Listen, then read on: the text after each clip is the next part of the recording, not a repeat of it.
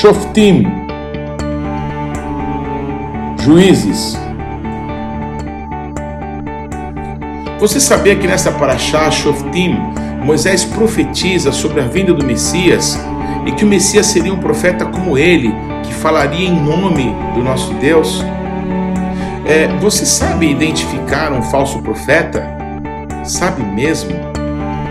Você já se deu conta sobre a responsabilidade que Deus exige de nós sobre as vidas que Ele confiou para que nós cuidássemos? Se isso está queimando no teu coração e você está curioso, vamos descobrir isso juntos. Shalom pessoal, eu sou Paulo de Tarso e esse é o programa A Minha Torá.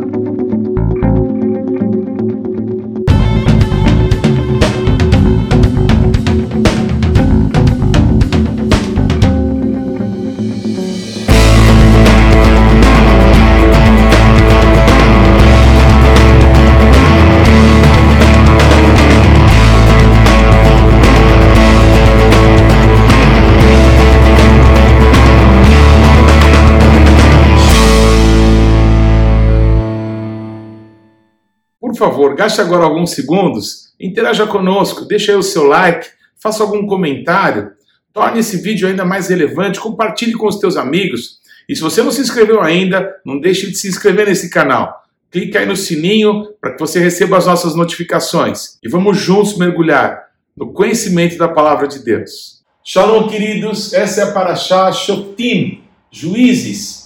Nós estamos caminhando para o final do livro de Devarim, do livro de Deuteronômio. Estamos aí nas últimas parashot. E essa paraxá em especial, ela fala é, de como seria o relacionamento de Deus com o seu povo, agora no momento em que eles não seriam mais conduzidos pela nuvem no deserto, não teriam mais no dia a dia o maná na porta das suas casas, teriam que plantar e colher, teriam que cuidar das cidades onde estariam morando. Esse tipo de situação é, era para é, a qual Moisés os estava preparando, primeiro lembrando tudo que Deus tinha feito e apontando algumas diretrizes muito claras é, que o povo precisava para que, entrando na terra prometida, pudessem ali estabelecer não é, uma, uma vida é, é, duradouro, uma vida debaixo da bênção do nosso Deus. E o que é marcante quando o nosso Deus vai falar sobre juízes, que o nosso Deus estabeleceu para o seu povo a sua palavra, ele deu para o seu povo as suas leis. E quando o nosso Deus faz isso, ele estabelece juízes para que pudessem, então, é, mediante a palavra que o nosso Deus é, é deu para o seu povo, julgar situações que pudessem aparecer. O nosso Deus então cria níveis de autoridade sobre o povo de Israel para que em situações em que as pessoas não entrassem em acordo, em que elas tivessem problemas, em que uma pessoa pensasse de uma forma e outra de outra, alguém segundo a palavra de Deus, alguém baseado nos testemunhos, nas leis que o nosso Deus deu, pudessem julgar as causas. O primeiro nível de eh, autoridades aí seriam os juízes pessoas idôneas que nas próprias tribos de Israel seriam levantadas, não é? Para que pudessem julgar as pessoas todas. E também pessoas que pudessem executar aquelas ordens que foram é, estabelecidas, aqueles, aqueles juízos que foram estabelecidos. Nós percebemos que na nossa própria legislação brasileira, nós não estamos tão distantes dessa ideia, não é? De termos leis e de executarmos as leis segundo aquilo que foi previamente estabelecido, é, mantendo assim é, um, um, um, padrão de relacionamento comunitário, não é? Nós aqui no Brasil temos a nossa Constituição, que foi promulgada em 1988. Então, a palavra de Deus estava dando para o povo de Israel a Constituição, que era o próprio Yeshua, a palavra de Deus, que um dia se faria carne e habitaria entre eles. Nada menor do que isso é o que estava sendo entregue para o povo de Israel. E o nosso Deus, inclusive, cita que se porventura eles quisessem levantar é, um rei sobre eles, para que pudessem ser como as outras nações, é muito interessante é, deixar isso claro, que o nosso Deus, ele diz que existiria essa possibilidade mas não diz que é a sua vontade. Pelo contrário, se o nosso Deus dá as palavras para o povo, e o nosso Deus estabelece juízes para que pudessem julgar não o povo como que oprimindo o povo, mas que pudessem ser procurados quando houvessem disputas entre as pessoas. Entenda né, a, a, a postura totalmente diferente de alguém que é procurado para ter uma solução, para ter um juízo, de alguém que exerce o comando e que diz como as pessoas devem ou não devem se portar. Mas o nosso Deus disse: se o povo do Senhor quisesse ser como as outras nações da terra, então eles teriam que ter esse cuidado de que o rei seria escolhido por Deus, não pelas pessoas. As pessoas podem querer ter um rei, mas é o nosso Deus que vai dar um rei, segundo a vontade dele para as pessoas. E é curioso, eu poderia falar de todos, mas eu vou citar apenas os dois primeiros reis de Israel, o rei Saul e depois o rei Davi. Os dois reis foram dados pelo nosso Deus. Um, segundo o coração do povo, e o segundo, segundo o coração de Deus. É assim que o Senhor faz. Vocês querem andar segundo as minhas leis? Vocês querem andar segundo os meus caminhos? Então eu vou dar alguém para dirigir vocês segundo o meu coração.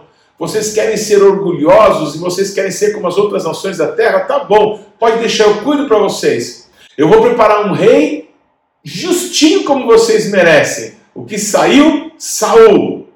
É o nosso Deus que dá reis para o seu povo. É o nosso Deus que dá governantes para o seu povo.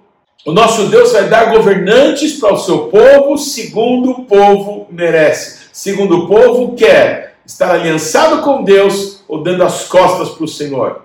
O coração dos reis, o nosso Deus vai inclinar para onde ele quiser, para que a vontade dele possa ser feita. E esse tipo de relacionamento, nessa malha social que vai sendo tramada em Israel, e que, repito, não está longe daquilo que nós temos né, como sociedade, com o judiciário, com o executivo, com o legislativo, não é? É, as leis é, foram dadas por Deus, não precisava de um legislativo.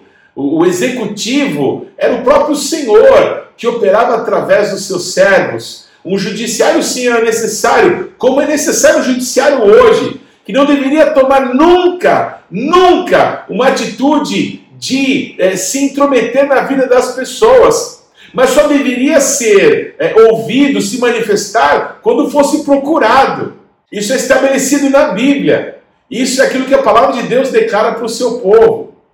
Mas, se nós caminharmos um pouquinho mais nessa paraxá, nós vamos ver as advertências do nosso Deus contra os falsos profetas. Pessoas que vão se levantar dizendo que vão falar palavras segundo a vontade de Deus, vão falar palavras em nome de Deus. Pois o nosso Deus disse que se qualquer pessoa falar uma palavra que se cumprir, é uma, uma pessoa que talvez é, tenha é, manifesto poder sobre aquilo que fala, tem até sinais que possam ser vistos por todos. Se depois desses sinais, se depois dessas palavras cumpridas, essa pessoa levar o povo de Deus para servir a outros deuses, essa pessoa precisa ser apedrejada. Ela cometeu uma loucura em Israel. Ele é um falso profeta. Ele está levando as pessoas para se desviarem do Senhor. Isso que na Bíblia fala de alguma coisa que parece ser do Antigo Testamento é tão atual. Porque quantas pessoas que são reconhecidas como profetas, mas levam as pessoas para si mesmo, é, geram adoradores das suas próprias palavras proféticas, conduzem, manipulam as pessoas para aquilo que vão liberar com a sua boca é, é, é, no lugar de levar as pessoas para Cristo, levar as pessoas a dependerem do Senhor, manter as pessoas presas a elas e na revelação que possam trazer a partir das suas próprias convicções a respeito da vida das pessoas. Isso são os falsos profetas. Da mesma forma, o nosso Deus disse que quando um profeta falar alguma coisa, ou alguém que, que fala, assim diz o Senhor, e tal palavra não se cumprir, essa pessoa jamais falou pelo nome do Senhor, porque a palavra que o nosso Deus fala, ele zela, ele vela por essa palavra para cumpri-la. Então, quando uma pessoa fala, olha, Deus me falou isso ou aquilo, e aquilo não se cumpre, ou pior, essa pessoa ela é percebida levando as pessoas para é, um desvio, para se afastarem de Deus, não é para é, ficarem é, é, é, cercando alguma liderança qualquer. Amados, se fugiu muito das verdades da palavra de Deus, nós precisamos voltar para o Senhor e dizer anátema isso não provém do Senhor. Isso daí é uma, é uma profecia que confronta a palavra de Deus, que confronta os testemunhos do Espírito Santo. Quando o nosso Deus nos instrui pela Sua palavra, é para que possamos ser livres é para que possamos ter uma vida segura, é para que possamos depender do sobrenatural quando realmente for fundamental que possamos ouvir o Senhor. Há quantas situações da nossa vida que não sabemos exatamente como nos posicionar. Então, o nosso Deus usa a pessoa segundo o seu coração para nos trazer luz, para nos trazer direção. Isso é maravilhoso. Mas perceba como é fácil, através de palavras faladas, alguém dizer que é de Deus não é? Sendo que isso jamais passou no coração de Deus. Então nós precisamos discernir, nós precisamos avaliar, e o nosso Deus nos dá um crivo na Sua palavra para que possamos ter uma análise, amém? Que nos vai trazer segurança. E essa paraxá, ela traz uma grande alusão a Yeshua, uma grande menção do Mashiach, porque Moisés diz que o povo que não quis subir lá no monte para falar com Deus, Fez até uma coisa boa, porque senão não sobraria nenhum, parece, não é? é mas que o nosso Deus levantaria e no tempo certo enviaria um outro profeta. Um outro profeta, não é como Moisés, que é, conhecia o Senhor e que se tornou a boca de Deus para o seu povo. E o nosso Deus falou que quando esse profeta viesse, as pessoas, não é, deveriam ouvir as palavras de Deus pela boca desse profeta. Esse profeta é Yeshua, ele é a palavra de Deus. Ele é a palavra que se fez carne e habitou entre nós. Nessa paraxá, nesse momento tão rico, tão importante, não é? O Moshe Rabbeinu, Moisés, o nosso mestre, aponta para alguém maior do que ele, aponta para Yeshua, o Senhor de todos nós. Então esse é um trecho da Torá que deveríamos ter grifado, não é? A ele precisamos ouvir. É muito lindo como no Monte da Transfiguração, quando estão lá João, Pedro e Tiago e Jesus, não é? Ele aparece glorioso, como nós vamos vê-lo no céu, e aparece ali do lado de Jesus Moisés e Elias. Ao momento em que Pedro começa a falar, né? Podemos construir aqui tendas para o Senhor, para Moisés e para Elias. O nosso Deus, o nosso Pai que está nos céus, ele brada e ele diz assim: Este é o meu filho amado, a Ele ouvir, é para a gente ouvir a Jesus. O que o Pedro estava falando não veio da parte de Deus. Não é que Pedro não era de Deus. Ele estava tendo uma ótima ideia daquilo que Deus não falou. Então é para o Pedro se calar, para que possamos ouvir a Ele, a Yeshua. Ele é o nosso Rei, Ele é o nosso Senhor, Ele é o nosso Deus. Que todos se calem diante da voz do Senhor. Há dois outros trechos que para mim são muito significantes nessa paraxá. E eu queria compartilhar contigo. Um está em Deuteronômio capítulo 20, em que o nosso Deus diz para o seu povo: Olha, quando vocês estiverem no número pequeno de pessoas, e vocês olharem e virem o inimigo de vocês muito mais numeroso, muito mais poderoso, te ameaçando, dizendo agora acabou para vocês, o nosso Deus diz: Moisés, fala para eles, para nessa hora eles não temerem os inimigos. Quando o povo de Israel estava no número pequeno diante dos seus adversários, invocou o Senhor, confiou, dependeu dele, e o nosso Pai não lhes deu livramento? Nunca. O nosso Deus, Ele é a maioria, sempre. Quem está com Ele tem vitória porque conhecer Yeshua é ter a vida eterna. Quem não conhece Yeshua não tem a vida. Quem conhece Yeshua tem a vida eterna. É o que diz as Escrituras. Eu acho isso maravilhoso. Em tantas situações que nos sentimos acuados, não é? Como que os montes nos cercando, como ali de frente de um médico que vai nos dar um diagnóstico, nos sentimos tão ali pequenos, tão cercados, não é? Pelo medo, é, pela incerteza do que será. Da mesma forma, quando nos vemos presos por situações financeiras, parece que não vai ter fim, que não vai ter solução, que não vai ter jeito, que não vai ter escapatória. Mas o nosso Deus está dizendo: olha para os inimigos, olha para esses que se levantam, para esses que te afrontam, e não tenha medo deles. Vai lá, meu filho, não tenha medo. Isso é maravilhoso demais. E o último texto é em Devarim 21, Deuteronômio 21, é, quando nosso Deus ele ordena que quando uma pessoa fosse achada morta no meio do campo, ou seja, é, em nenhuma cidade, não é? Alguém que é morto na cidade, então alguém sabe quem foi que matou, vai ter que ter uma investigação, não é onde que a pessoa foi morta, foi morta com o quê, foi morta como. Mas e no campo? Quem que é responsável por essa vida que morreu, que foi achado morto no meio do campo? O que o nosso Deus fala parece de uma complexidade tão grande. E eu queria encerrar os meus comentários dessa paraxá falando sobre isso. A responsabilidade que Deus exige de nós a respeito das pessoas.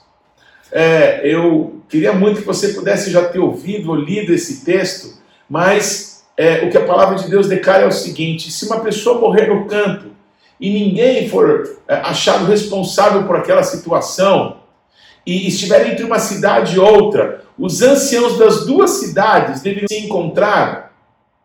Eles deveriam pegar os, os, os fios com que amarravam as roupas. Imaginem pegar o cinto com que os homens amarram as suas calças, por exemplo. E deveriam medir a distância do corpo morto para as cidades mais próximas, para que pudessem avaliar qual era a cidade mais próxima do morto. Pois imagine o tempo que se demorava para que pegando, por exemplo, um cinto é, de homem, pudesse medir. é? Imagina essa cena, eles medindo é, mais ou menos aí uns 90 centímetros, eu não sei qual que é, é um metro talvez, alguns mais, é? o, o diâmetro é, é, de um cinto, a, extensão de um cinto aberto, quantas vezes eles teriam que se abaixar para medir é, é, qual é a distância do corpo morto para uma cidade e depois para outra cidade. É, pense em quanto tempo isso demorava. Então, quando se chegava à conclusão que determinada cidade ela era responsável por aquele morto, por estar mais perto, os anciãos daquela cidade precisavam pegar uma novilha que nunca tinha sido usada.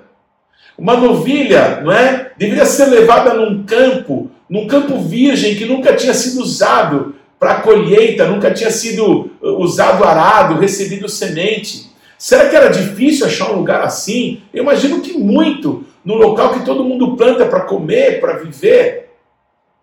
E eles deveriam levar essa novilha até esse vale, e lá no meio do vale, deveriam destroncar o pescoço da novilha. Você tem ideia do tamanho de uma novilha? Você tem ideia da força necessária para que no braço se destroncasse o pescoço de uma novilha, impondo as mãos sobre aquele animal, dizendo: Deus, nós te pedimos perdão, nós somos inocentes do sangue dessa pessoa que morreu. Nós somos inocentes por sangue derramado de inocentes. Esse tipo de responsabilidade, esse trabalho incrível que dá para cuidar de um morto, que ninguém sabe do que, que morreu, por que, que morreu, quem que matou é, nos faz pensar muito bem. O quanto nosso Deus vai cobrar de todos nós quando naquele dia aparecermos e Ele nos pedir contas das pessoas que Ele colocou sob nossa responsabilidade, pessoas que Ele esperava ver no céu e que Ele nos confiou para que pudéssemos discipulá-las, para que pudéssemos amá-las, para que pudéssemos é, confrontá-las, para que pudéssemos é, restaurá-las. Então eu quero te fazer esse convite, não é? é, que você possa é, lembrar que o nosso Deus nos chama para que possamos servir os outros e, fazendo isso, servirmos ao nosso Deus e Pai. Que cada dia mais o nosso coração queime pelo Senhor e a gente demonstre esse amor, servindo o nosso Deus, tocando e servindo as pessoas. Que Deus te abençoe. Que mitzion tesetorá, o dvar Adonai, Yerushalayim, e de Sião virá a lei e a palavra de Deus de Jerusalém. Não se esqueça, o Shabat não pertence à semana que está terminando. O Shabat não pertence à semana que está começando. O Shabat pertence ao Eterno. Shabbat Shalom. Não deixe de ler ou de ouvir os textos que foram citados na Paraxá dessa semana. Você pode acessá-los ou no nosso site ou nas principais plataformas de podcasts. O importante é que você, pessoalmente, mergulhe no conhecimento da palavra de Deus. Você pode participar ativamente no programa Minha Torá, se inscrevendo no nosso canal, mandando perguntas, interagindo, compartilhando com seus amigos é, porções que vão te edificar. Mas também você pode fazer parte disso, semeando financeiramente para que esse canal se desenvolva ainda mais. Então você pode usar os nossos dados bancários para que você possa fazer contribuições para que a palavra de Deus possa alcançar muitas outras pessoas. Vamos fazer isso juntos e que Deus te abençoe.